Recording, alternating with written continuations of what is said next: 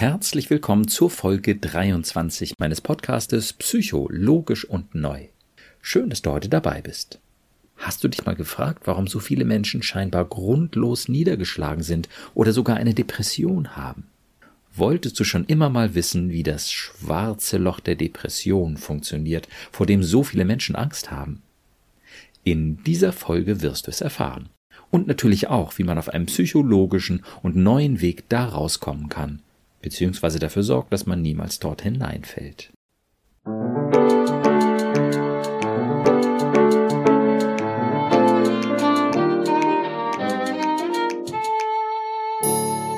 Psycho, logisch und neu. Mein Name ist Burkhard Düssler, ich bin Facharzt für Psychotherapie und ich habe einige besonders logische, positive und neue Konzepte entwickelt, um unsere Gedanken- und Gefühlswelt zu verstehen. Mit den Gästen meines Podcastes spreche ich über ihre persönlichen Erfahrungen zu dem jeweiligen Podcast-Thema und ich versuche Ihnen mit meinen neuen Konzepten einen guten Schritt weiterzuhelfen. Weil ich euch meine Konzepte aber auch in aller Ruhe erklären möchte, unterhalte ich mich heute nach längerer Zeit wieder mit Lena, die als Social Media Expertin an meiner Seite ist und meine Konzepte schon gut kennt. Hallo Lena. Hallo, schön wieder dabei zu sein. Schön, dass du wieder dabei bist. Ja, ähm, ich habe eine kleine Pause eingelegt. Ich ähm, bin nämlich Mama geworden mm, und ja. ähm, genau, habe deshalb ein wenig pausiert und freue mich umso mehr, jetzt wieder dabei sein zu können. Ja, wundervoll. Mit einem super süßen Baby, kann ich nur sagen. Wirklich. Das stimmt, ich bin sehr glücklich. Toll. Ja, sehr, sehr schön. Passt insofern ja eigentlich gar nicht zu dem Thema Depression heute, aber okay. Dann lass uns doch mal gucken. Vielleicht äh, so, so ein paar kurze Fakten einfach äh, vorweg zum Thema Depression. Das weiß man vielleicht auch so.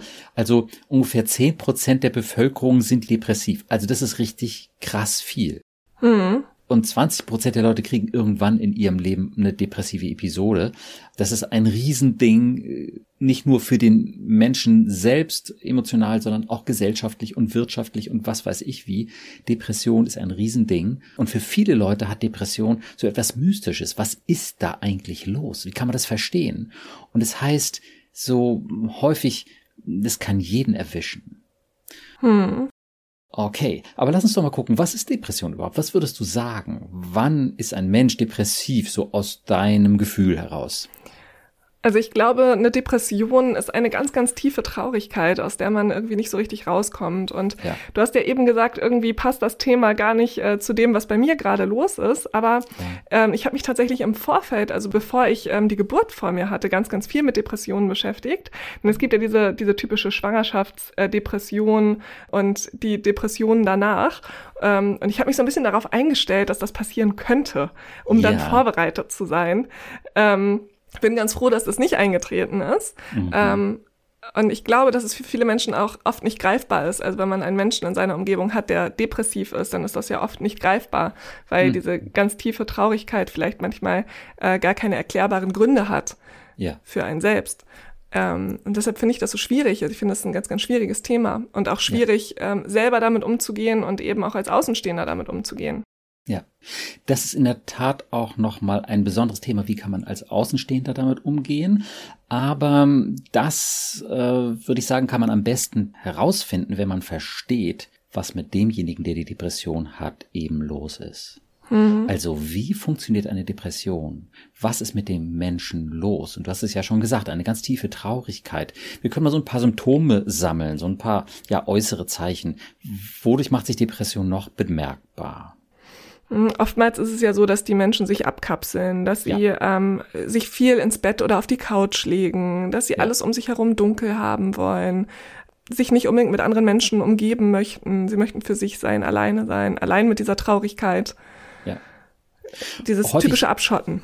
Ja, und häufig fühlen sie sich gleichzeitig einsam und wollen mhm. nicht allein sein, aber sie finden keinen Trost. Also, oder niemanden, der sie so trösten kann. Und es kann jede Menge Leute geben, die sie trösten wollen, aber der, der Trost dieser Menschen kommt nicht dahin, wo er wirklich wirkt. Mhm. Ja, das ist also doch irgendwie eine mystische Geschichte. Wo muss der Trost landen? Was muss passieren, damit es wirklich besser wird?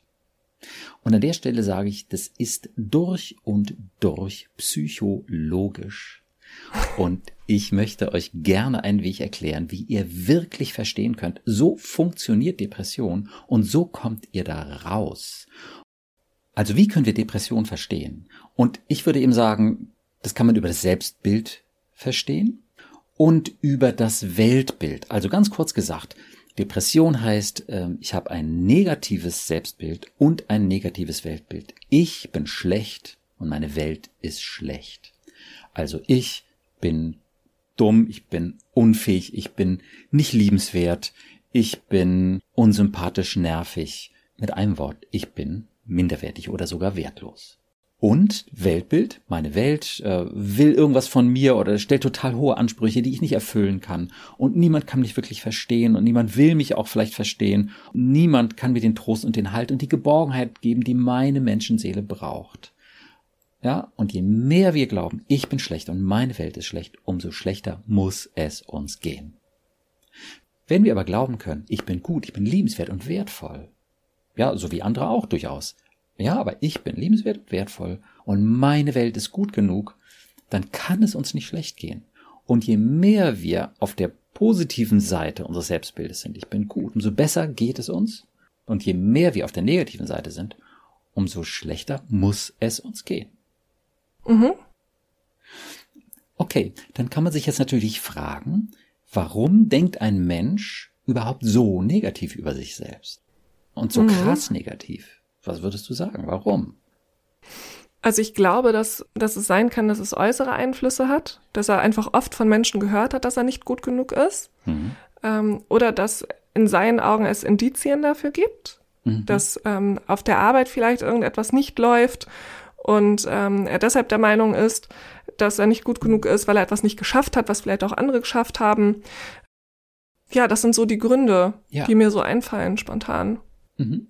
Und das kann ja auch ganz früh schon losgehen. Ja? Mhm. Also, dass Kinder ein negatives Selbstbild haben, dass sie nicht an sich glauben. Und das kann sowohl mit den Eltern zusammenhängen, die dem Kind das eben auch vermitteln. Du bist halt nur liebenswert und wertvoll, wenn du meine oder unsere Ansprüche erfüllst. Ja? Mhm. Und wenn du das nicht tust, dann bist du eben ein schlechtes Kind. Oder du bist nicht klug genug, du bist dumm, du bist unfähig, unverschämt, du bist schuldig an meinem, meinen Problemen und so weiter und so fort. Und dann kriegt das Kind eben ein schlechtes Selbstbild. Mhm. Und gleichzeitig muss man sagen, dass auch durchaus Geschwister, die eine sehr ähnliche Erziehung und Sozialisation bekommen haben, ganz unterschiedlich drauf sind. Einige sind einfach lebensfroher und die anderen irgendwie schwermütiger. Aber wie kann das sein? Ich glaube, dass uns da einfach was mit auf den Weg gegeben wird. Okay. Mhm. Und wenn du jetzt dein Kind beobachtest, wie das drauf ist und wie ansprechbar das ist, wie leicht es sich freuen kann oder auch wie sehr es äh, schreckhaft ist oder ängstlich oder dauernd Nähe braucht oder auch mal einen Moment allein gut sein kann. Ne? Mhm. Ja, wenn das Kind irgendwann Geschwister kriegt, dann kannst du sehr, sehr wahrscheinlich sehen, dass das Geschwisterkind anders drauf ist. Mhm. Ja. Das ist ziemlich normal.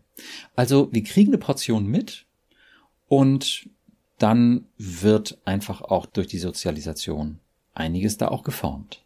Okay. Mhm. Und das Selbstbild ist halt total wichtig. Ich bin. Punkt, Punkt, Punkt. Dann kommt das Selbstbild.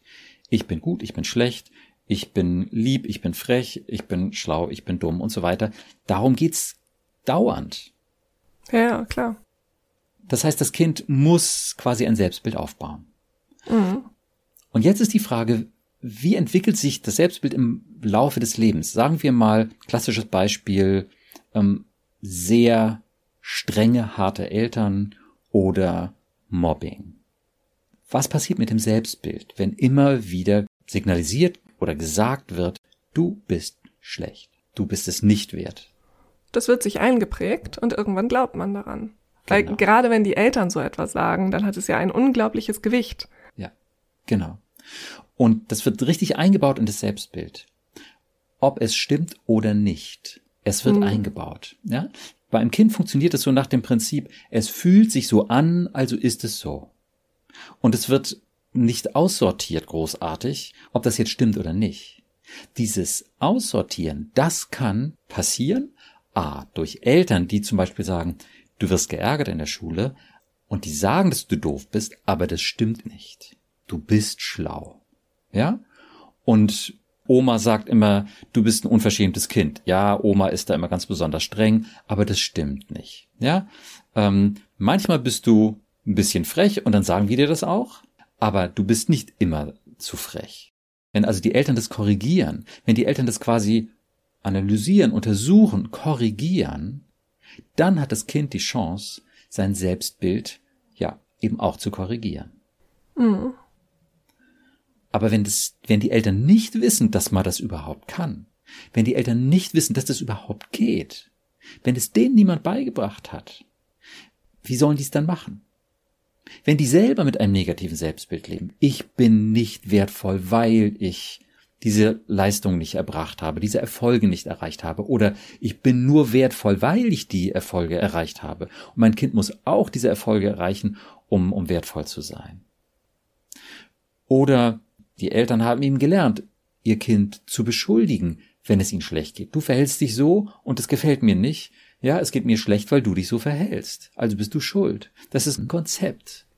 Und manche Eltern glauben doll daran und andere überhaupt nicht. Hm. Also auf diese Weise wird das Selbstbild eines Kindes geformt und wenn es gut geht, dann können negative Dinge eben korrigiert werden. Und wenn es schlecht läuft, dann passiert das nicht. Dann können immer mehr negative Dinge in das Selbstbild des Kindes reinrutschen und reingedrückt werden. Das sind ja jetzt alles Beispiele anhand eines Kindes. Mhm. Was ist, wenn ein Kind eigentlich sein, sein Leben oder sein, sein Kindesalter lang ein gutes Selbstbild hatte und rutscht im Teenageralter oder auch nachher irgendwie mit 20, 25 in die Depression? Wo, wo bekommt man das daher? Es gibt natürlich dauernd Gelegenheiten, ein negatives Selbstbild aufzubauen oder eben auch ein positives Selbstbild ja quasi negativ zu färben. Mhm. Ja, also es kommt dann sehr darauf an, mit welchen Menschen man es zu tun hat und wie man eben bestimmte Ereignisse interpretiert. Aber man kann schon sagen, wenn das Selbstbild in der Kindheit und Jugend einigermaßen gut war, dann ist es ziemlich unwahrscheinlich, dass man später in eine schwere Depression rutscht und dann, ja, wenn man jetzt mal aus der aus dem Blickwinkel eines Psychotherapeuten guckt, dann ist es meistens auch ein kürzerer Weg, wieder da rauszukommen. Okay. Wenn, mhm. Ne, wenn ein Mensch schon das ganze Leben lang so ein schlechtes Selbstbild hatte und vielleicht das erste Mal überhaupt ein besseres Selbstbild aufbauen möchte, dann ist das einfach ein längerer Weg. Mhm. Dann hat man auch keine Erinnerung daran, wie gut sich das anfühlen kann, ich zu sein. Ja. Und also das kann natürlich auch mit 20 dann passieren. Irgendwelche Misserfolge, ähm, in der Ausbildung oder in der Beziehung, irgendwelche Kränkungen und da wird fremdgegangen und sich mies getrennt und ähm, was weiß ich für furchtbare Sachen und dann stirbt noch ein Elternteil und, und das Haustier auch noch und lauter Unglück, mit dem man vielleicht auch nicht wirklich gut gelernt hat, umzugehen. Und ja, dann kann es schon eben dazu führen, dass das Selbstbild okay ist, aber dann haben wir diesen Punkt mit dem Weltbild. Dann ist auf jeden Fall das Weltbild auch schlecht. Okay. Mhm. Und meist leidet das Selbstbild auch. Ja. Das gibt's schon, aber das ist relativ selten, dass man sagt, ich bin wirklich in Ordnung, aber meine Welt ist einfach so schrecklich, dass ich eben auch in eine Depression rutsche, dass ich mutlos, dass ich traurig werde. Die Hauptkomponente mhm. bleibt aber das Selbstbild. Okay. Ein ganz wichtiges Problem ist die Tatsache, dass das Selbstbild für die allermeisten Menschen unbewusst ist dass die eben nicht wirklich groß darüber nachdenken. Ich bin gut oder schlecht, ich bin schuldig oder nicht, ich bin fähig, liebenswert oder sonst was. Das ist halt ganz häufig, dass man ja vielleicht noch drüber nachdenkt, aber es wirklich zu korrigieren im Sinne von ein positives und wie ich eben sage, realistisches Selbstbild. Das ist total ungewöhnlich. Hm. Das heißt, dass ähm, das Selbstbild läuft eher unterbewusst ab. Genau. Aber es ist eben ungewöhnlich, sich das anzugucken und zu korrigieren und zu sagen, es gibt ein realistisches Selbstbild. Mhm. Was völlig normal ist, ist, dass man versteht, warum ein Mensch ein negatives Selbstbild hat. Da braucht man eben nur in seine Vorgeschichte zu gucken. Ja. Da findet man in aller Regel eben diesen negativen Input. Ja, vielleicht eben auch, weil die Eltern schon über sich selbst negativ gedacht haben, das aber auch an das Kind weitergegeben mhm. haben. Und das ist eben offensichtlich neu an meinem Ansatz, dass man ein realistisches Selbstbild haben kann und dass das realistische Selbstbild sehr positiv ist. Und das könnt ihr euch ausführlich anhören, liebe Podcast-Hörerinnen, äh, in den ersten Folgen des Podcasts zum Thema Selbstwert und in den Folgen zum inneren Kind und auch in einigen anderen Folgen, wo es auch um das liebenswerte Wesen jedes Menschen geht. Das kann ich vielleicht auch noch mal ganz kurz erläutern, diese beiden Punkte. Also, zum Selbstwert kann ein Mensch einen niedrigen Selbstwert haben. Nein, absolut nicht. Nein. Also er kann ein niedriges Selbstwertgefühl haben, aber er kann unmöglich einen niedrigen Selbstwert haben. Ein Mensch kann nicht minderwertig sein. Nein. Und das kann man eben durch und durch logisch begründen, warum jeder Mensch sehr wertvoll ist. Das ist eben auch ganz einfach das humanistische Grundprinzip. Die Würde und der Wert des Menschen sind unantastbar. Ist eigentlich eine Selbstverständlichkeit. Aber wenn wir es zu Ende denken, heißt das eben, dass niemand minderwertig sein kann und dass jeder, der ein Gefühl von Minderwertigkeit hat, in dem Moment ein falsches Selbstbild hat. Mhm. Es ist nicht realistisch. Verständlich, dass er so denkt, aber es ist nicht realistisch. Ja. Und der andere Aspekt ist eben das liebenswerte Wesen. Jeder Mensch, sage ich, hat ein liebenswertes Wesen. Was meine ich damit? Wenn ein Mensch sich wohl und sicher fühlt, dann tut er die Dinge, für die sein Herz schlägt, die er mag, die er liebt zu tun und zu erleben. Das kann Sport, Musik, helfen, lachen, basteln, tanzen, alles Mögliche sein. Und jeder hat so sein Spektrum von Dingen, die er gerne tut, für die sein Herz schlägt, die für ihn wesentlich sind und eben auch seine Werte, Gerechtigkeit, Fairness, was auch immer, die ihm wichtig sind oder auch Ästhetik, schöne Dinge. Und die Dinge, die ihm wesentlich sind, würde ich sagen, die machen sein Wesen aus. Und wenn ein Mensch sich wohl und sicher fühlt, dann kann er dementsprechend leben und agieren und die Dinge umsetzen. Wenn ein Mensch unter Druck steht, Angst hat, dann Braucht er irgendwelche Schutzstrategien?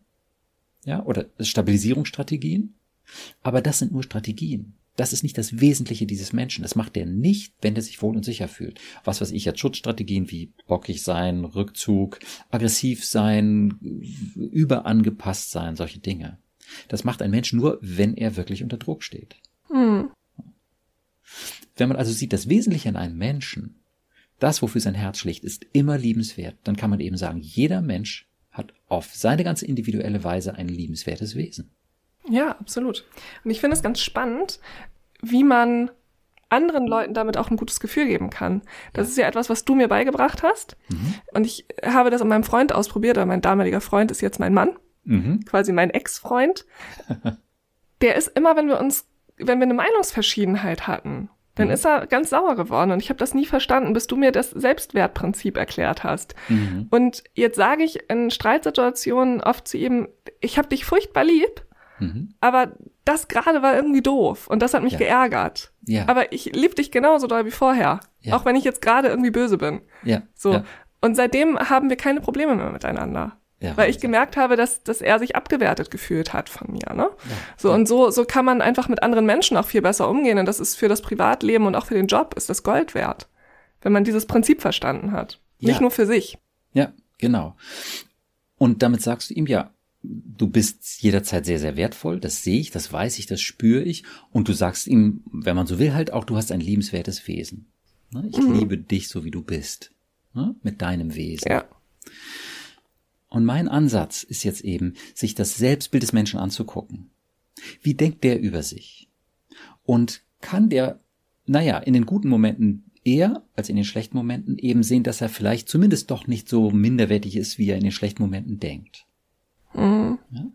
Und dann kann man erstmal daran arbeiten, dass man dieses positive Element sozusagen aufbaut sehr viele depressive Menschen, wenn sie nicht furchtbar tief in ihrer Depression stecken, können es schon sehen, dass sie, ich sage mal, eigentlich wertvoll sind. Mhm. Ja, dass sie na, vielleicht auch über einen virtuellen Freund oder virtuelle Freundin, ne, jemand, der genau dein Leben gelebt hat, an deiner Stelle steht, ist es ein minderwertiger Mensch, weil, was weiß ich, sich jemand von dem so getrennt hat, weil er gemobbt wurde oder die Ausbildung nicht hingekriegt hat. Nein, der wäre nicht minderwertig. Und dass man das einfach nochmal sich genau anschaut, dass man das untersucht. Das ist wirklich analytisch und rational, aber man kommt zu dem Punkt, dass man sieht, hey, das stimmt ja gar nicht. Das ist ja nur eine Wahnsinnsidee. Das ist ja einfach nur eine verrückte und schreckliche Idee, dass jemand minderwertig sein könnte, dem was auch immer passiert ist. Hm, und ja. dann kann man fragen, wie fühlt sich das denn an? Wie war das, als du das die ersten Male gehört hast? Ja, dass du eigentlich doch jederzeit so wertvoll bist. Und ich dann gefragt habe, wie fühlt sich das an? Ja, das ist ja ein unglaublich erleichterndes Gefühl. Ja. Gerade in den Situationen, in denen man das eigentlich nicht so empfindet. Genau. Und das ist der Moment, wo das vom Gedanken, vom Verstehen, vom Konzept ins Gefühl geht. Ein ganz, ganz wertvoller Moment. Und in der Tat, der ist auch notwendig, denn sonst kann sich das Selbstwertgefühl nicht verändern. Wir müssen also irgendwie das Gefühl erreichen. Aber das können wir eben tatsächlich, wenn wir erkennen, ist es ja doch nicht so, wie ich immer gedacht habe. Oder vielleicht auch erstmal, ist es ja vielleicht doch nicht so, wie ich gedacht habe. Vielleicht mhm. bin ich ja doch nicht so minderwertig. Und ja. wie fühlt sich das jetzt an? Und dann irgendwann kommt so ein zartes Pflänzchen von Erleichterung oder Hoffnung und das Pflänzchen kann stärker werden im Laufe der Zeit, wenn man sich das öfter klar macht und das auch ein bisschen übt, dann kann das immer im besten Sinne des Wortes selbstverständlich werden. Hey, ich bin ja doch wertvoller, als ich dachte. Wow. Mhm. Und immer im Körper spüren. Diese Erleichterung, diese Freude, Wärme, Öffnung, sagen manche Leute, und sie können freier atmen, mehr Sicherheit, ist ja logisch. Wenn man sich weniger von der Minderwertigkeit bedroht fühlt und von Abwertung, dann fühlt man sich sicherer. Ist doch total klar. Ja. Und je größer die Last eben der Minderwertigkeit vorher war, umso größer ist auch das Gefühl der Erleichterung und Entlastung. Also, wenn es gut läuft, ja, zum Beispiel bei Menschen, die das von früher schon kennen, dann kann man das schnell wieder aufbauen und herstellen. Und dann braucht man sich nur diese blöden Situationen aus der jüngeren Vergangenheit anzugucken, Prüfung, Trennung, was auch immer für Misserfolge oder sonst etwas, Frustrationen. Und dann nochmal schauen, okay, war der Mensch, der ich da war, war mein jüngeres Ich minderwertig, weil das passiert ist? Oder gerne an der Stelle auch nochmal eine virtuelle Freund erstmal, dem das passiert ist. Ist das dadurch ein minderwertiger Mensch geworden? Nein. Ja, hat er seinen Selbstwert behalten? Ja. Man kann auch fragen, was müsste passieren, damit du wertvoller bist. Ja, ich müsste besser drauf sein. Ich müsste erfolgreicher sein, mein Leben mehr im Griff haben. Okay, dann wirst du deutlich wertvoller. Ja, genau. Okay, und dann kann man wieder fragen, wäre das beim anderen Menschen auch so? Wäre das ein minderwertiger Mensch, weil der jetzt in dieser Situation sitzt? Nein, wäre nicht. Oh, das heißt, dass du, obwohl diese Bedingungen noch nicht erfüllt sind, obwohl du noch, die, noch nicht diese Erfolge hast oder diese äußeren Umstände, dass du trotzdem so wertvoll bist wie dieser Mensch. Und immer wieder, wie fühlt sich das an? Okay, also, wenn jemand schon mal ein gutes Selbstbild hatte oder eben auch nicht so tief drin steckt in der Depression, dann geht es relativ zügig und dann kann sich das dieser Mensch erarbeiten, dass er eben doch wertvoll ist. Und dann würde ich sagen, mit einem guten Selbstwertgefühl kann man nicht wirklich depressiv sein. Das ist wirklich so. Ja, wenn man ein echtes, tiefes Ja zu sich selbst hat, kann man nicht wirklich depressiv sein. Mhm. Jetzt wird es insofern aber noch ein bisschen tricky, als dass wir ja alle ein inneres Kind haben. Ja. In jedem Mann steckt ein Kind und in jeder Frau auch. Mhm. Hm, kannst du dich vielleicht erinnern an Zeiten, wo du mit deinem inneren Kind noch nicht so ganz versöhnt, einverstanden, liebevoll unterwegs warst? Ja, ich kann mich an Zeiten erinnern, in denen mein inneres Kind nicht existent war. Also eigentlich die ganz schlimme Form. Ja, das würde ich nicht Also auf jeden Fall nicht spürbar für mich, ne? Genau. So, klar, war es genau. da? Das würde ich mal gar nicht als schlimm bezeichnen, weil das ist ja, ja, wenn man so will, das ist ein, ein Konzept, das muss man ja nicht unbedingt haben. Aber es ist ein sehr, sehr lebendiges und stimmiges und sehr verbreitetes Konzept, was sehr, sehr hilfreich ist. Ähm, ja. Also, wenn man sich des inneren Kindes nicht bewusst ist, aber trotzdem seine kindliche Seite mag, dann ist es total in Ordnung. Mhm. Das, ich weiß nur nicht, hattest du Zeiten, wo du dein inneres Kind, deine kindliche Seite eben auch nicht so mochtest? Nee, das glaube ich nicht. Toll. Ich, ich glaube, ich mochte meine kindliche Seite immer gerne. Super. Aber es gab eben Zeiten, in denen ich mein inneres Kind vernachlässigt habe. Ja. Wie eine okay. schlechte Mutter. Ja, ja, ja, ja, ja, genau. So. Okay, aber dann ist eben auch schon mal eine gute Grundlage da, wenn man weiß, das innere Kind ist wertvoll und es ist schön, es ist lebendig. Da warst du dann ja auch schon ganz dicht dran an dem liebenswerten Wesen der kleinen Lena. Ja, an dem, mhm. Wofür das Herz deines inneren Kindes schlug, wenn es sich wohl und sicher gefühlt hat. Ja. Magst du sagen, was das war? Welche Dinge du geliebt hast, was deine Werte waren, was für dich wesentlich war? Als ich ein Kind war. Ja. Ja, ähm, Freunde, Pferde, hm? ähm, also ich, ich kann mich eigentlich wirklich nur daran erinnern, dass ich, dass ich alles und jeden geliebt habe und, mhm. und eigentlich nie ein Kind war, was irgendwie jemandem anderen was Böses gewünscht hat, sondern eigentlich immer nur Frieden haben wollte und ja. Also wenn ich so zurückgucke, finde ich, dass ich ein ganz tolles Kind war. Ja, wunderbar. Also dann war es für dich eben auch leicht, das liebenswerte Wesen deiner kleinen Lena zu entdecken und, und wahrzunehmen und eben so wertzuschätzen, nachdem du sie überhaupt erstmal entdeckt hast. Muss einem ja gezeigt werden. So allein kommen die wenigsten Menschen darauf, mit dem inneren Kind so einen intensiven Kontakt zu haben. Ja. ja. Aber das heißt, sozusagen hinter der verschlossenen Tür war schon ganz viel Gutes. Ja, definitiv. Und das ist eben bei vielen Menschen nicht der Fall. Und wenn dahinter eben eher Negatives ist, eben ein negatives Selbstbild, das eben auf so eine Weise entstanden ist, wie wir das eben besprochen hatten, ne? mit du bist schlecht, du bist mhm. schuldig, du bist dumm, unfähig, unverschämt oder sonst was, dann ist es viel schwieriger. Dann haben wir da, wenn diese Tür aufgeht, ein Kind sitzen, dem es einfach schlecht geht. Und das dann vielleicht der Erwachsene auch nicht so besonders gern mag. Mhm. Denn dieses Kind steht für schlechte Zeiten. Ja. Und dieses Kind steht für Leiden, das steht für Klagen, das steht für Hilflosigkeit, das steht für Schwäche, ausgeliefert sein. Und wer will solche Gefühle schon haben? Ja, das stimmt. Und solche Gefühle machen nicht wenigen Menschen Angst. Und das ist auch wieder völlig verständlich, weil das dann eben auch in aller Regel Menschen sind, die nicht gelernt haben, wie Trost funktioniert, wie man mhm. ein trauriges Kind wirklich gut trösten kann. Wenn man nicht weiß, wie das geht, gibt es eben auch die Möglichkeit, naja, zu sagen, okay, ja, guck dich doch an. Du bist einfach auch mühsam, du bist anstrengend mhm. und äh, du willst dauernd irgendwas oder ja, du leistest eben auch nicht so viel, äh, wie du leisten könntest und du hättest dich auch wirklich mal ein bisschen mehr anstrengen können. Stimmt doch, was Mama und Papa dir da immer gesagt haben. Ja. Autsch. Das heißt, mhm. der Stachel des Minderwertigkeitsgefühls und der Stachel der negativen Botschaften wird noch tiefer in die Seele des Kindes gedrückt. Und der Stachel, die Welt ist schlecht, wird auch wieder tiefer in die Seele gedrückt.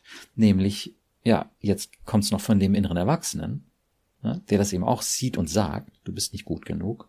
Und naja, du brauchst dich ja nur umzugucken, wie ungerecht diese Welt ist. Sieht man doch überall. Erwarte man bloß nicht, dass es irgendwann besser wird. Mhm. Ja.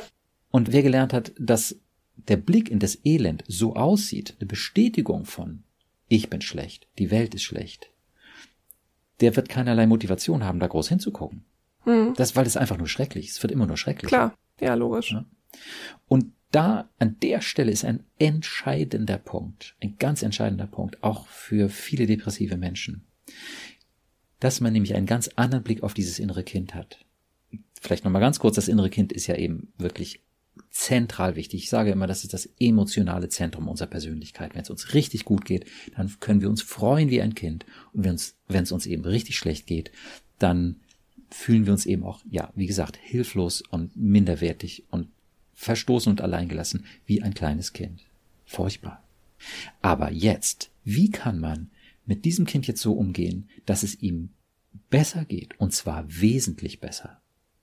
Das können wir, indem wir nicht sagen, du bist das Problem, sondern du hast ein Problem, nämlich diese Lebensumstände und ja, irgendwelche Ansprüche, die du nicht erfüllen kannst.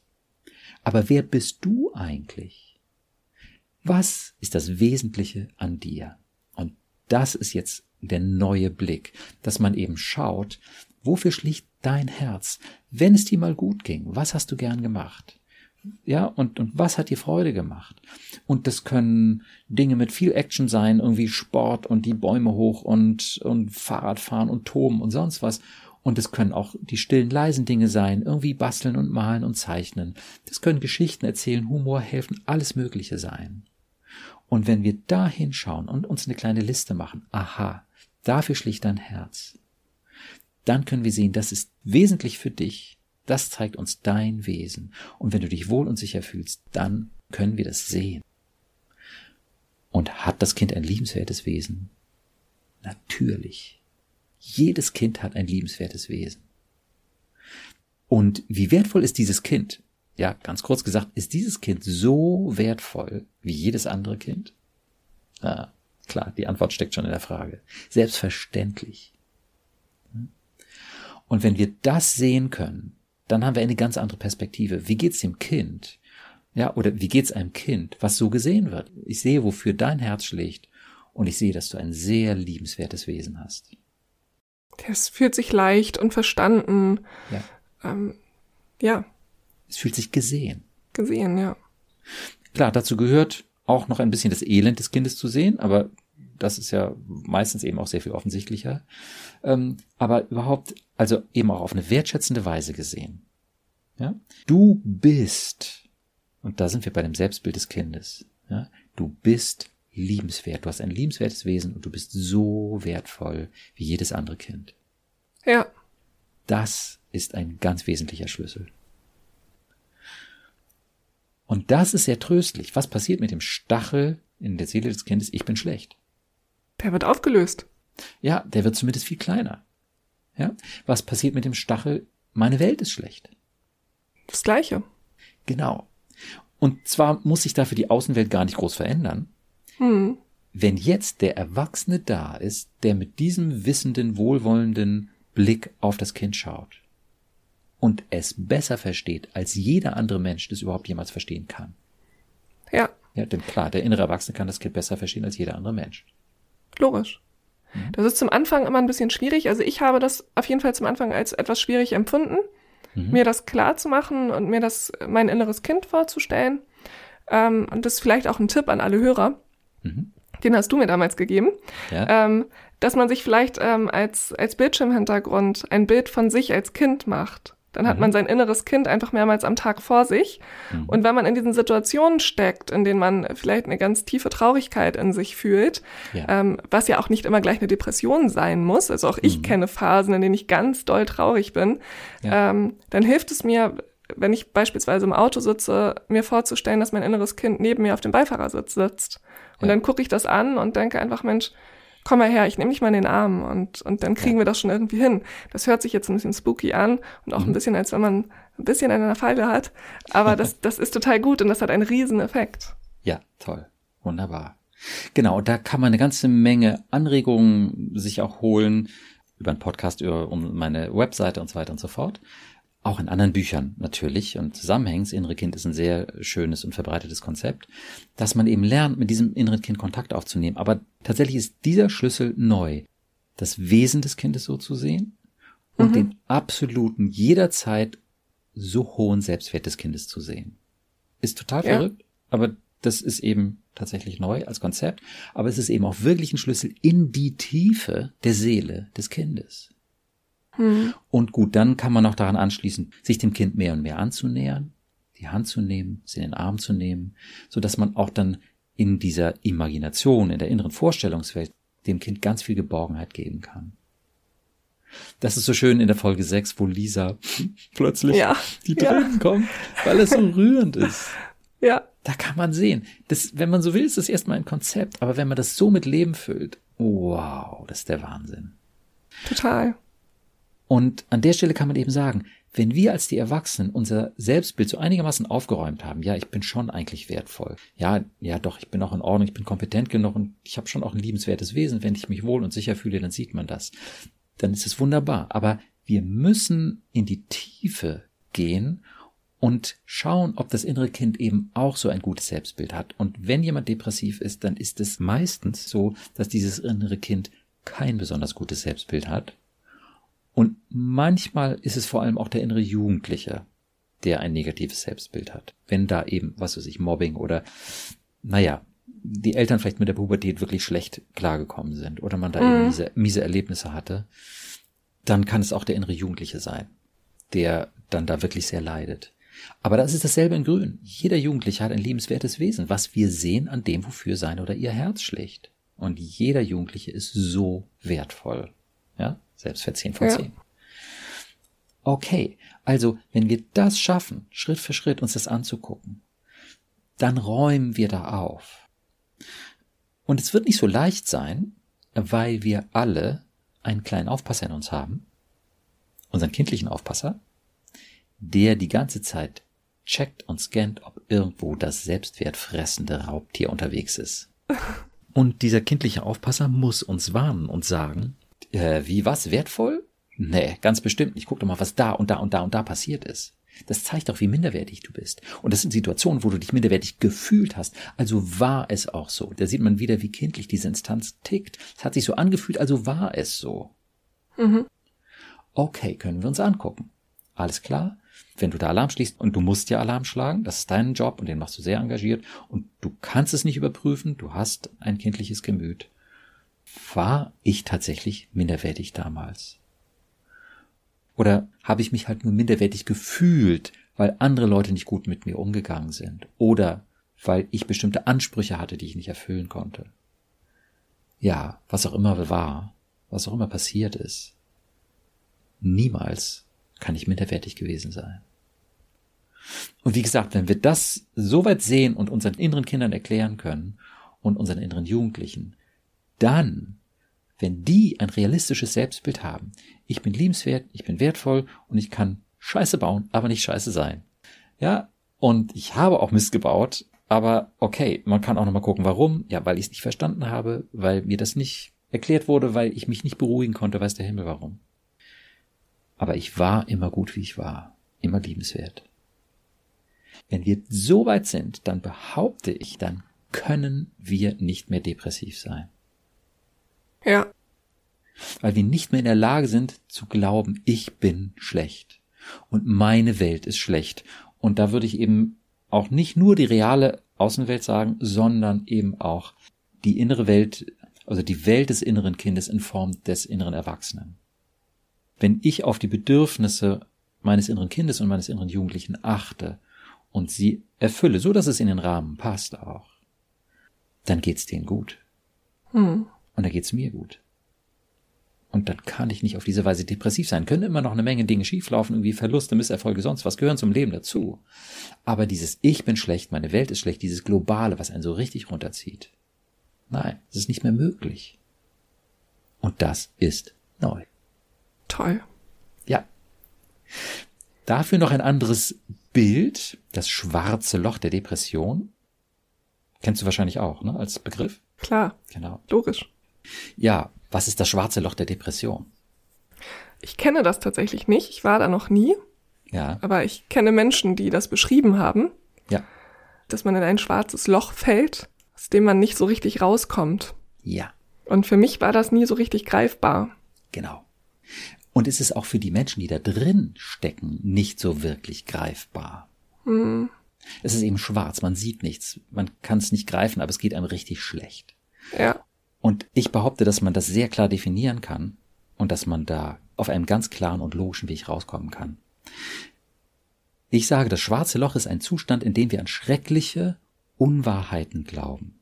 Es ist verständlich, dass wir daran glauben und jeder Mensch glaubt auch mehr oder weniger nicht gut genug zu sein. Und jeder kennt auch mal Minderwertigkeitsgefühle. Das suchen wir uns nicht aus. Das ist so. Das ist niemandem vollständig bewusst. Das ist völlig normal und menschlich. Und auch die Ausprägung, wie sehr wir negativ denken, haben wir uns nicht ausgesucht. Das ist dann eben so. Aber je mehr wir im schwarzen Loch drinstecken, umso mehr glauben wir, ich bin schlecht, meine Welt ist schlecht. Klar, und die Welt kann auch schlecht sein. Mhm. Aber wenn wir das so verstehen, wenn wir den Weg gehen, so wie wir das eben beschrieben haben, dann, und ich finde, das ist eine sehr schöne Ergänzung zu diesem Bild schwarzes Loch, dann schütten wir das schwarze Loch mit Wahrheiten zu. Ja? Wir schütten rein, eigentlich kann ich gar nicht minderwertig sein. Oh, ja. okay. Wir schütten rein, äh, ja, mein inneres Kind, ja, was hat das für ein Wesen? Oh ja, da und da und dafür schlicht sein Herz. Ist es schlecht? Nein. Nein. Kann ein Kind schlecht sein? Es kann sich schlecht verhalten. Ja, das hat dann immer irgendwelche mehr oder weniger verständlichen Gründe. Aber ein Kind selbst kann nicht schlecht und minderwertig sein. Die nächste Schaufel Wahrheit ins schwarze Loch. Und dann sehen wir das innere Kind und dann wird das immer deutlicher. Und dann erleben wir es. Und dann helfen wir auch dem inneren Jugendlichen. Und wir schütten das schwarze Loch der Depression mehr und mehr zu mit Wahrheiten. Und wenn diese Wahrheiten klar und sicher im Bewusstsein verankert sind und im Selbstbild verankert sind, dann können wir nicht mehr in dieses schwarze Loch reinfallen. Wir können noch mal irgendwie stolpern, es fühlt sich dann so an, aber es ist nicht mehr dasselbe schwarze Loch. Mhm. Es, ja, es wird immer seltener, dass wir da reinstürzen. Es wird immer weniger tief und heftig und es dauert auch immer kürzer. Und irgendwann ist es noch so eine Kuhle, in die wir mal treten können. Okay, die bleibt dann vielleicht. Okay, damit ja, kann man ja leben. Damit kann man leben. Aber das schwarze Loch der Depression kann man zuschütten mit Wahrheiten, mit menschlichen, logischen Wahrheiten, die für die allermeisten Menschen spürbar sind, wenn sie ein Kind sehen. Mhm. Und ein bisschen besser kennenlernen. Sehen, du hast ein liebenswertes Wesen. Du bist so wertvoll wie jedes andere Kind. Ja. Komplett logisch. Toll. Ja. Depression? Nein. Das ist nicht möglich. Wenn wir das wissen, ja, erst über den Verstand und dann im Herz und im Bauch, überall und das innere Kind in den Arm nehmen und sagen, du bist ein Schatz in meinem Leben. Und es ist so schön, dass du, so wie du bist, so eine wichtige Rolle in meinem Leben spielst. Wow. ja, das wollen wir auch alle von Partnern hören, natürlich. Ne? Klar. das ist schön. Es ist toll, wenn Partner uns das sagen, aber es ist eben auch fundamental toll und gut für uns und unser Selbstbild, wenn wir das unserem inneren Kind sagen können. Ja. Naja, wenn du jetzt deine kleine Lena fragst, was sagt die? Wie geht's der, wenn sie das von der Erwachsenen immer wieder hört? Ja, dann geht's der super. Toll. Ja? Nix schwarzes Loch. Die hat an nee. der Stelle keinen Kummer. Und sie weiß, wie ernst die Erwachsene das meint und wie selbstverständlich das für sie ist. Ja. Und dann können wir nochmal andersrum fragen, wie geht's dir, kleine Lena? Hat deine Erwachsene auch ein liebenswertes Wesen? Natürlich. Und ist deine Erwachsene auch so wertvoll?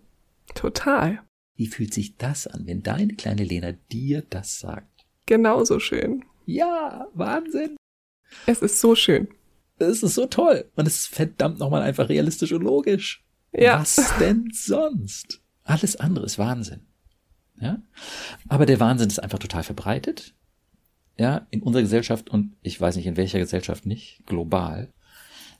Umso wichtiger finde ich es, dass wir klare Konzepte haben, um das zu verstehen, um das zu durchschauen und da rauszugehen und realistisches Selbstbild zu haben, einen guten Umgang mit unserem inneren Kind.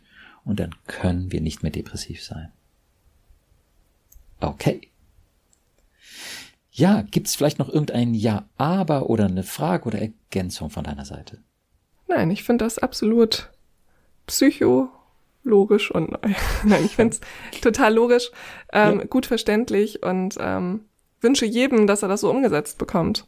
Ja. Dass, dass jeder seinen Selbstwert erkennen kann. Ja. Ähm, falls es noch nicht der Fall ist, hört euch die Folgen mal einmal an. Ja. Da ist das ganz toll drin beschrieben.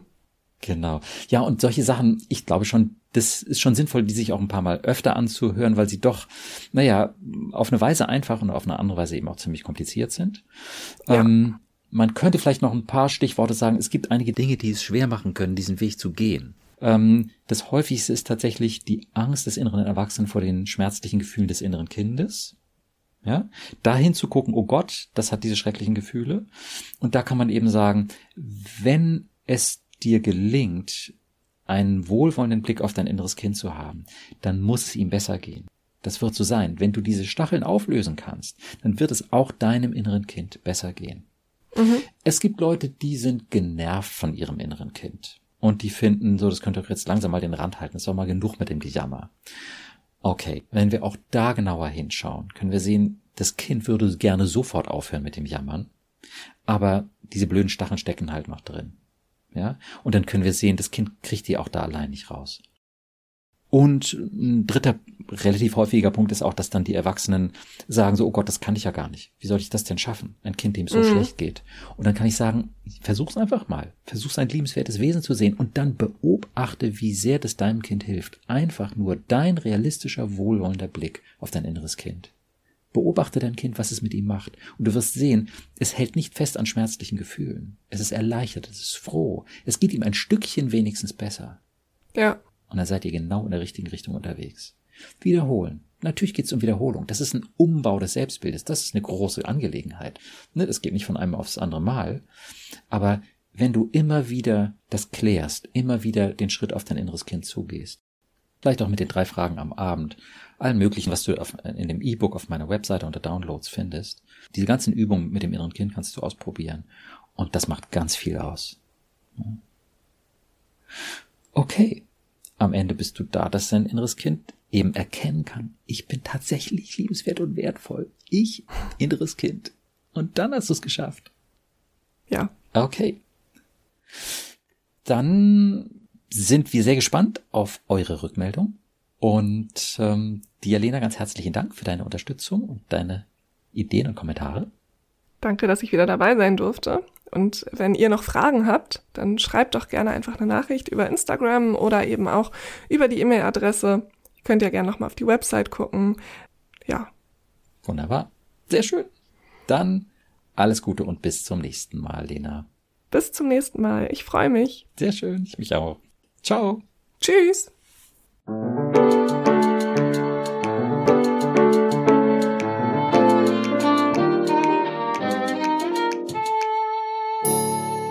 Psycho, logisch und neu. Vielen Dank, dass du heute wieder dabei warst. Wenn du etwas aus dieser Folge für dich mitnehmen konntest, würde ich mich sehr freuen. Vielleicht hast du auch eine Idee, wer von meinen Ansätzen und diesem Podcast noch profitieren könnte. Dann freue ich mich, wenn du mir hilfst, meine neuen Sichtweisen zu verbreiten und ihr oder ihm den Link zur Episode oder zu meiner Webseite jetzt einfach weiterleitest. Wenn du Fragen zu meinen Konzepten hast oder auch Kommentare und Wünsche für weitere Podcast-Folgen, schreibe mir gerne auf meiner Instagram-Seite psycho-logisch und neu. Auf meiner Webseite psycho-logisch und neu.de, logisch und neu bitte in einem Wort, findest du meine Seminarangebote und auch kostenlose Unterstützung, um von meinen Konzepten zu profitieren. Ich freue mich also, wenn du dann das nächste Mal wieder dabei bist und wünsche dir bis dahin viel Erfolg und tiefe Freude auf deinem Weg. Denn du bist es wert. Dein Burkhard.